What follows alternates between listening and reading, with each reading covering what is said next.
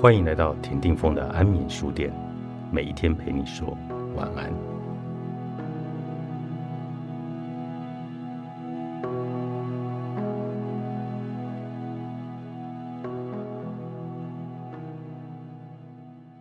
过去，我是一个很爱做计划的人，总是会为自己立下五年计划。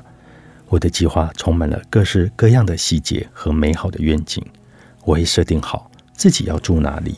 过什么样的生活，追求什么样的工作，和什么样的人约会，甚至每天早上出门上班前要喝哪个牌子的咖啡，都安排好了。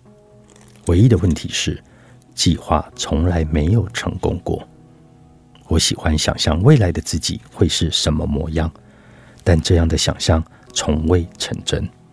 每当来到五年计划的终了。我从来没有成为我以为我会成为的那种人。我可能会生活在不同的地方，我可能和不适合的人交往，我也因此已经戒了咖啡。后来我才慢慢的领悟到，相较于想要以计划让自己更安心，找到更清楚的策略目标，事实上这些计划往往让我觉得自己很失败，无法过得像预期中那样的美好。我把标准定得太高了，在预计的时间内没有达成，当然免不了会觉得失望。如同前面提到过的，过度期待是快乐的杀手。如果我们对自己保持着太多的期待，注定要不断感到失望与挫折。这也是我不喜欢所谓的新年新希望的原因之一。我们的社会文化。总是标榜着不可能达成的完美，我们不断用谎言包装自己的贪念，告诉自己所谓的野心和抱负，就是要去追求还没有得到的各种东西，不论是新车、新衣服、新房子、新的自我。然而，事实上，我们可以用不同的方式激励自己，寻找真实的自我满足，学习与自己的不完美和平共处。也可以带来快乐。不完美的地方不一定总是要被铲除。我们不需要买什么东西来让自己看起来完美。我们必须不断追求完美的自己的这个谎言已经深入人心。他鼓励我们，每到了岁末年终都要为自己打分数。每年的最后一天，在感恩的时节，我们花了很多力气在期许未来的十二个月，而且当然是想要变得更好。我们想象自己来年可以奋发向上，有所转变，更加灿烂耀眼。商店里卖的各式各样自我成长的指引，每一种都保证以全新的方式打造出全新的你。报纸的周末特刊也提供各种革命性的排毒计划，保证让你的皮肤看起来更年轻，头发看起来更闪亮。你会体验到前所未有的活力。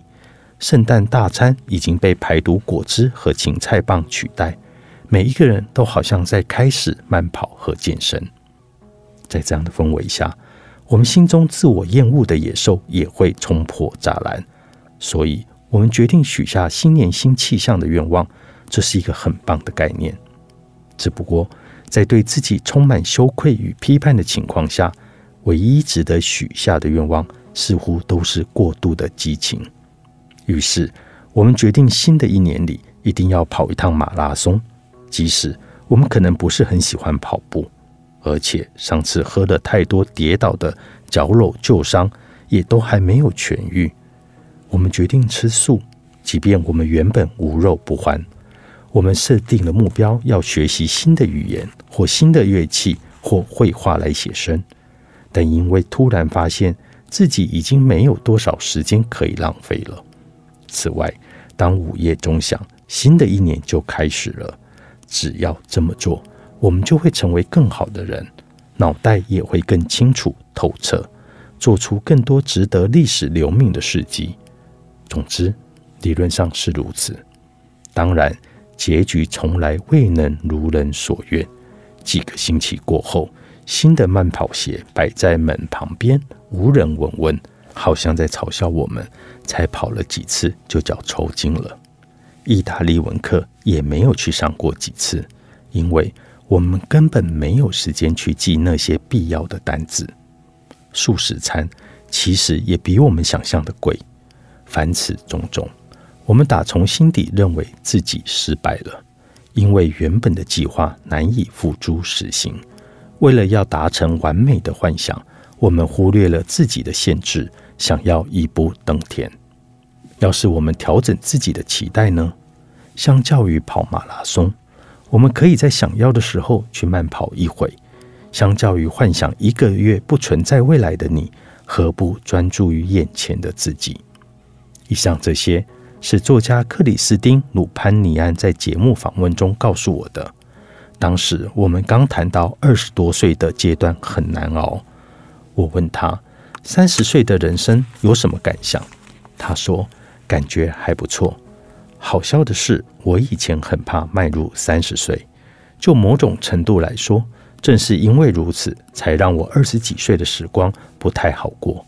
我对自己的人生有不同阶段的想象和设定，我想很多人都会这么做，那就像是一种老生常谈了。我们会说，我几岁时要怎样怎样，如果没有做到的话，我想我整个人生应该都会一片暗淡吧。结果，等我真的三十岁了，那些原本设定的目标都被放飞了，谁在乎呢？鲁潘尼安原本对未来有个具体的想象：三十二岁时要生小孩，有一段幸福的婚姻，住在自己的房子里。然而，等他真的到了三十二岁，他发现自己不止没有小孩，而且根本不想要小孩。我想象中三十二岁的自己要有老公、小孩、房子才会过得幸福快乐。我很认真，也很努力，让自己朝想象中的未来前进。因为我认知，如果我没有做到，我一定会讨厌我自己。每当一段关系结束或什么事情进展不顺时，我心里就会想：天哪！等你三十二岁时回头看，你会忍不住嘲笑。二十四岁的克里斯汀啊，你真笨！为什么要放弃那份工作呢？我想象未来的我会带着鄙视的眼神朝现在的我摇头叹息。然后我三十二岁了，我还是一个人，而且我不想要我过去想象现在的我会想要的那些东西。我想要的是我真的想要的，而我也做到了，实在太神奇了。那个故事就这样慢慢消失了。我总算明白，我以为我想要很多东西，但其实我根本不想要那些东西。我只是不断编织故事，告诉自己怎么做会让未来的我更快乐，以至于我都忘了现在的我真的想要什么，以及我实际上可以拥有什么。我告诉鲁潘尼安，这是我听过对我自己的心境转折最贴切的描述。此外，有趣的是。